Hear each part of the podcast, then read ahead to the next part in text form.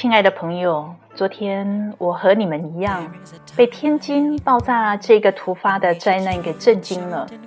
所有的朋友圈、微信群，几乎每个人都在看新闻，用尽可能多的时间在关注救灾。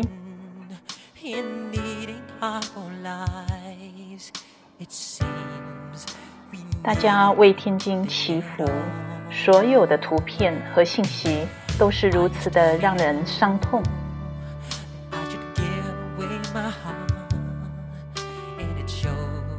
我除了为不幸的灾民祷告，摇动上帝的手，我希望伤害赶快停止，希望爱心能够加速的传播。除了这些。我们还可以做很多很多的事。一早起来，我把情绪理了理。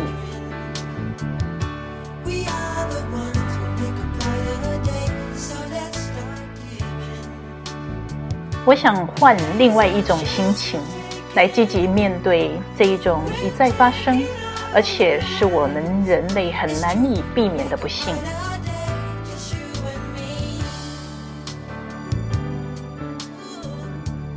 凡是人，应该都是趋乐避苦的。我们很难接受困顿或者不幸。当我们面对媒体在报道他人的不幸的时候，我们总是希望这不是真的。我想有很多人虽然不在灾难里，可是已经产生了心理上的影响。心理学上说，替代性心理创伤。在几年前，我在台湾就有这样的经历。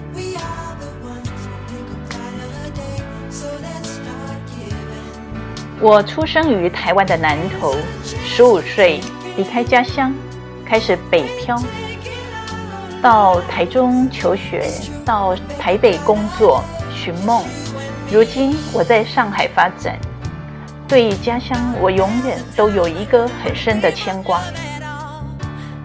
曾经有一个我这一生都无法忘怀的记忆，在一九九九年九月二十一号凌晨一点四十七分，我的家乡台湾南投发生二十世纪末台湾最大的地震，伤亡损失最大的天灾。根据新闻媒体最后发布的这个数字，九二一地震造成了两千四百多人的死亡，超过一万人受伤，近十一万户的房屋全倒或半倒，财产的损失超过了九十二亿美金。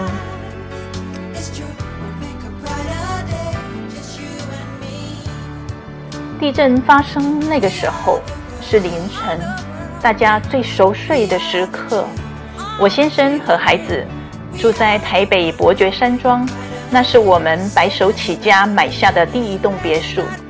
而我挺着大肚子到宜兰出差，临盆前还为了工作出差的人，比正常人睡得还要熟，还要深沉。在睡梦中，我先是感觉到床在摇动。然后就上下跳动，我被跳动的床给摇醒的。我和我的同事米歇尔一起度过了很黑暗、很黑暗的二十四个小时。当时所有的通讯都中断了。我们两个，哦，应该说我们三个，我、米歇尔，还有我肚子里两个月后就要出生的艾米。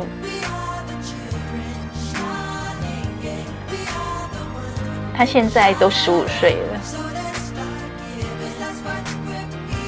后来我们都很平安，毫发无伤，回到台北和家人团聚。当天又接到了妹妹的电话，告诉我她在七天前剖腹生产，而昨天晚上在协和坐月子中心大楼摇晃的厉害。她和月子中心所有坐月子的产妇非常狼狈的被驱离，他们各自抱着自己的孩子，走下了七层楼梯，那种内心巨大的恐惧，竟然能让他们完全忽略了肚皮的手术窗口。哇，真是不可思议！这些女人很感恩，很感恩的是，每一个产妇和孩子都很平安的回家。几天后。通往家乡南头的道路已经重建好，我们一家回到家乡。我们所听所见的，除了很恐怖的经历，那就是家破人亡的真实的故事，一一的在我们的耳边不断的诉说。然而，我在家乡还看见了很多死里逃生。活下来的人更加的珍惜生命，坚强的人则更加的坚强了。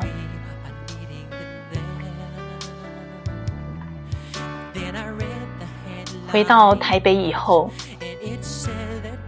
新闻媒体开始报道，非灾区出现了很多这样的人，因为在地震发生以后。几乎每天时时刻刻在收看地震灾害的报道，几周下来呢，变成了自己吃不下、睡不着，还常常哭泣，整个人生活就受到了影响。最后，他们抑郁，不得不去医院治疗或者看心理医生。媒体还报道，还有中正纪念堂附近有一些有钱的人家。他们经常会感觉到地在摇动，在下意识里面呢，他们马上会打开电视机，看看是不是真有地震了。一旦听到媒体报道又有地震了，他就会吆喝一家人全部到中正纪念堂广场集合，铺个垫子坐在那儿，说是躲避地震，或说是安全安心。因为那里是最空旷、最安全，四周旁边的高楼大厦，万一不小心，万一真的地震来塌下来了，也埋不到他们。媒体还报道，有很多企业里的白领，他们过度的密集上网看灾害的信息，已经没有办法集中注意力工作，看的时候。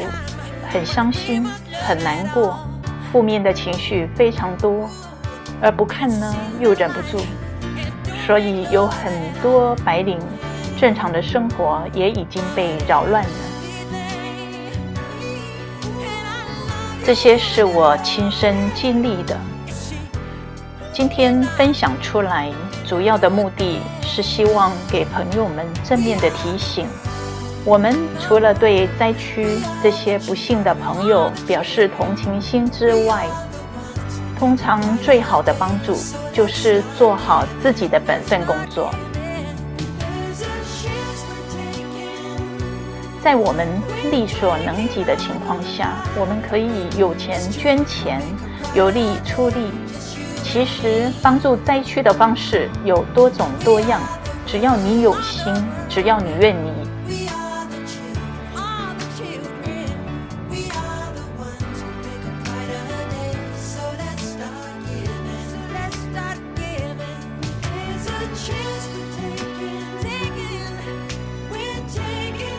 有些话在我心里面，我更想说：那一些转发灾区惨状的照片，能否越来越少呢？灾害是不会因为大众转发而减少或避免掉的。但是那些惨状的照片，对于哀伤的人来说，它可是一种重回现场的残酷。我们的新闻媒体是不是可以多多报道一下救援者的正面故事呢？还有，政府单位能否尽全力来保护我们生存的环境呢？那些相关单位是不是要尽力去教导大众如何预防灾害，如何防范灾害于未然的尝试呢？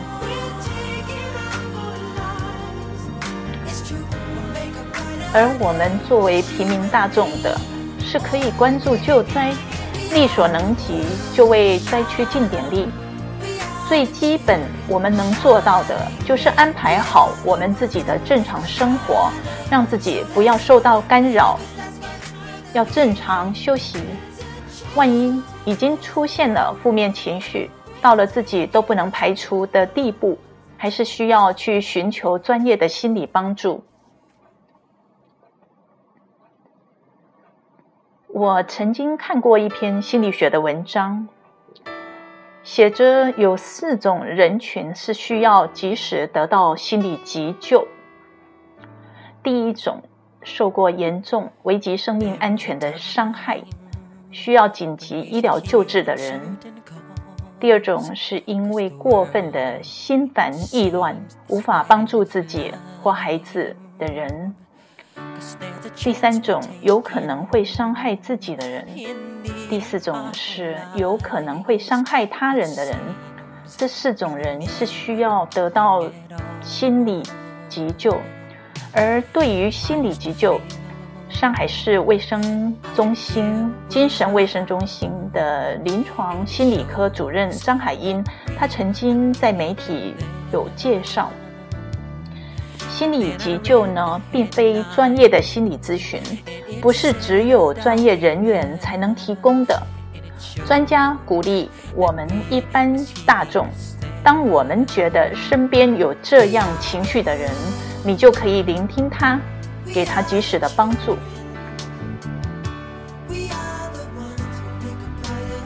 通常遇到危机事件的人，通常会感到心烦、焦虑，有的人会自责、会内疚。我们只要在倾听的时候保持冷静，我们的理解表示出来就可以了。这样可以帮助他们感受到安全、尊重、理解，还有适当的关怀。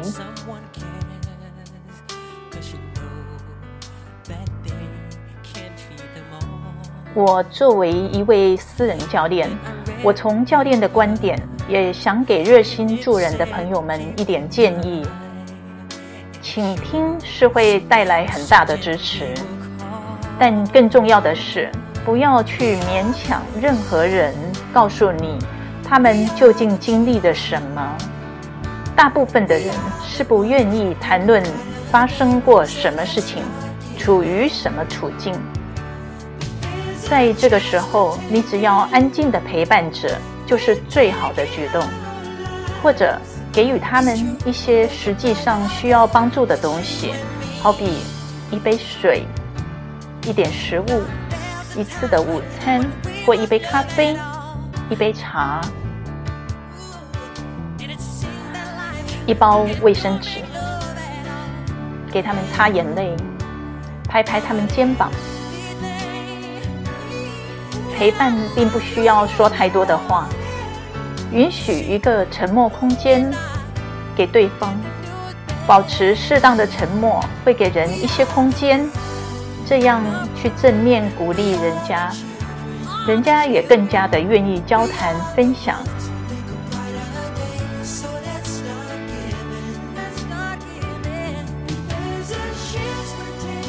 当然喽，这个社会现实面存在太多困难，还有非常复杂的问题，不是我们一厢情愿的要投入美好的意愿就能够解决的，不是吗？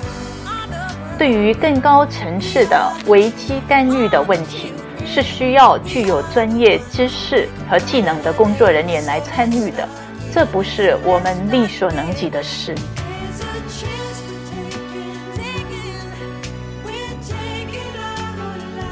我今天就分享观点到这儿，